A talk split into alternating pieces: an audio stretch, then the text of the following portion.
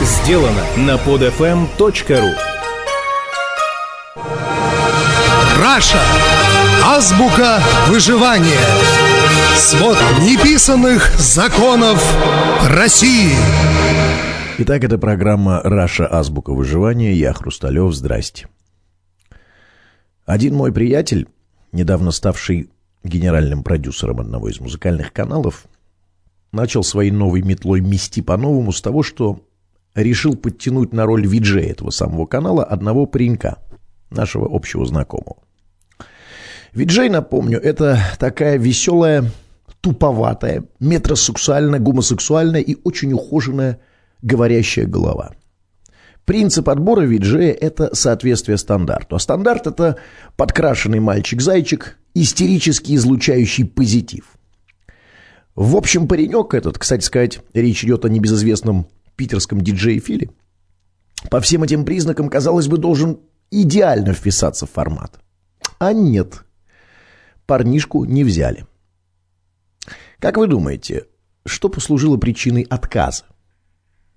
Может быть, не хватило образования, ума, кругозора? Может быть, проблемы с дикцией или зажат? Боюсь, что нет. Его не взяли, потому что у него в кадре толстое лицо. Что именно благодаря этому эстетическому цензу на российском телевидении красивых больше, чем умных.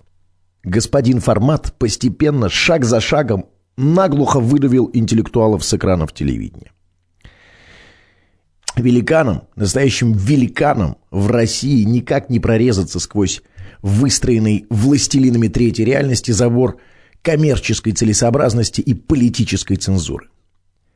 Эти всегда знающие, что нужно быдло зрителю профессионалы, считая себя умнее плебса, ежедневно крошат ему телекорм из «Дома 2» и «Камеди», а сами вечерами читают Джойса и Кавку.